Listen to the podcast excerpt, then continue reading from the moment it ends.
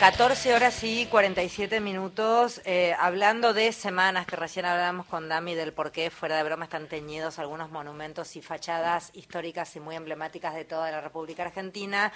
En, en el contexto también de la Semana de la Dislexia están sucediendo algunas cuestiones que hacen también al llamar la atención. Por ejemplo, esto que van a escuchar ahora.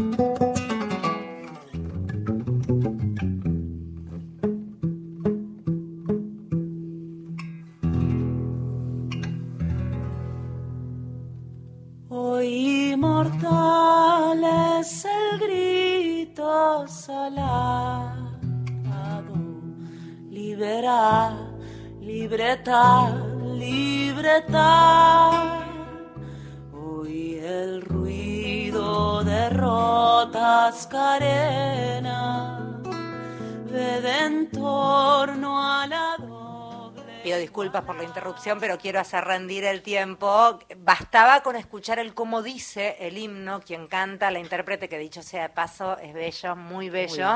Eh, en línea está María Arabetti para que nos cuente un poco el porqué y el porqué de esta manera el himno. Hola María, gracias por atendernos. Hola, ¿cómo estás? No, muchas gracias a ustedes por ocuparse del tema. ¿eh? Está buenísimo lo que hicieron.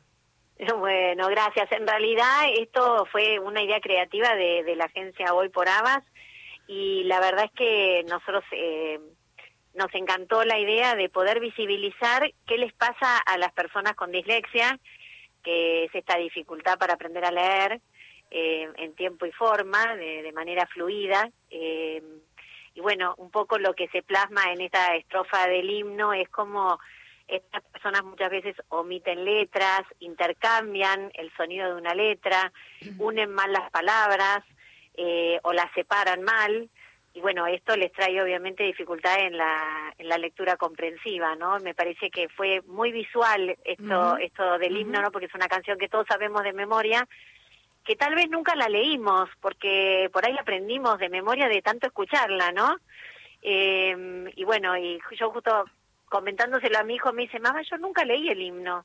Y me dice, no sé si uso bien las palabras, es como, ¿no? Este, estas canciones que, que significan tanto para uno desde lo afectivo, eh, y que si por ahí recuerda, bueno, la de chico, pero no, no sabe si la leyó en algún momento, por eso me pareció muy gráfico, ¿no? María, para entender un poco, ¿la cabeza desordena esa letra o la cabeza la piensa ordenada y después la mano escribe desordenado? ¿Cómo sería el mecanismo traducido de la manera más sencilla posible para poder entender? Perfecto. Bueno, esto, esta dificultad que viene, eh, nosotros decimos que los chicos vienen así de fábrica, o sea, las personas vienen así de fábrica, es una condición y los va a acompañar toda su vida. Eh, no, en la cabeza es como si las neuronas que, que tienen que hacer la tarea de alfabetizarse, o sea, de, de unir el sonido con la letra, están más desordenadas y tienen que hacer un camino más largo que las que hacen las del lector hábil.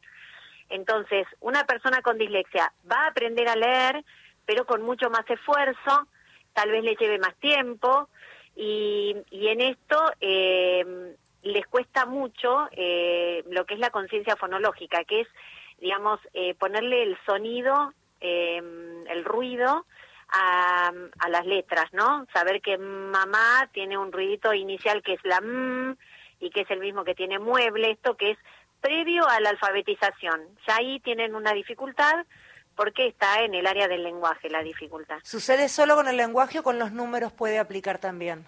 También puede aplicar con los números. eh, esto es eh, se llama discalculia, es parte de las dificultades específicas del aprendizaje y cuando se traduce en la escritura es disgrafía. Decías, eh, es una condición que va a acompañar toda la vida. Algunas condiciones, los adultos, ya siendo adultos, aprenden a manejarlas después de muchos años de frustración, muchas veces de enojo, de, de tratamientos y de un montón de cuestiones. ¿Con la dislexia esto se puede? Sí, también. eh, de hecho, nosotros tenemos en la asociación papás que son abogados, ingenieros, pero que todos cuando dan cuenta de, de su escolaridad, que es donde nosotros ponemos un poquito de manifiesto la dificultad en la lectura, eh, muchos se quiebran, eh, lloran, o también mucha gente que te dice, uy, no, yo me di cuenta que tengo esto porque a mi hijo le hicieron el diagnóstico y nunca quise estudiar una carrera porque pensé que no iba a poder. Eh, bueno, nosotros siempre a los adultos los motivamos a, a, hacer el diagnóstico para cerrar un poco la historia, ¿no? Porque esto se confunde con que te dicen que sos el vago, la oveja negra de la familia, el lento, y está muy lejano de ser lento, ¿no? Todo lo contrario. Eh, por definición son inteligentes y hasta muy inteligentes. Fíjate que Steve Jobs, Richard Branson, Steven Spielberg dan cuenta de, su dislexia, ¿no? ¿Se sabe qué lo, por qué? ¿Por qué se da? Cuando se da, ¿qué parte es afectada? ¿Se da más en nenas que en nenes? ¿Cómo es? No, no, no, no. En un principio se creía que había mayor incidencia en los varones, pero en realidad es porque el varón eh, tiene esta personalidad por ahí más disruptiva y se pone de manifiesto eh, enseguida. En cambio la nena por ahí es más ordenada y cuesta más fijarnos, igual trae el mismo sufrimiento, ¿no? Porque, digamos, fracasar en edades tempranas eh, en algo que parecería tan sencillo eh, como leer, eh, obviamente que trae un gran dolor y mucha frustración para las personas, ¿no? ¿Por qué se puede llegar a dar? ¿Tienen algún tipo de teoría acerca de, la condición? ¿Por qué se genera? No. No, esto es hereditario, eh, hereditario y neurobiológico. O sea, no, no tiene ninguna... Eh, está en determinados genes, en la etapa embrionaria, eh, estas neuronas que van a, ordenarse para poder después ponerle un código al, al lenguaje oral. vos pensás que antes, digamos, la lectura fue un invento de, o la escritura fue un invento del hombre, ¿no? Antes nos comunicábamos por dibujos. María, eh, que tengo, quiero aprovechar el tiempo. ¿A qué? Dame tres tips para que los papás y mamás que están escuchando estén atentos para, para una detección temprana que siempre es mucho mejor. Primero, el lenguaje. Un chiquito que, que no construye bien el lenguaje, de, que habló tardíamente. Eh, bueno, ese es, primer indicador es el lenguaje. Después que no se quiera relacionar con las letras y un chiquito que, por ejemplo, no quiere ir al, al cole, a la escuela, y tengo que estar alerta a ver qué le está pasando. En general puede tratarse de una dificultad de aprendizaje. Así esas son tres cosas para tener muy en cuenta. Recontra piola la campaña. ¿A dónde pueden consultar aquellos que estén escuchando? No sé si Disfam tiene algún tipo de foro de, de núcleo para papás y mamás. Estamos en todas las redes sociales eh, como Disfam Argentina.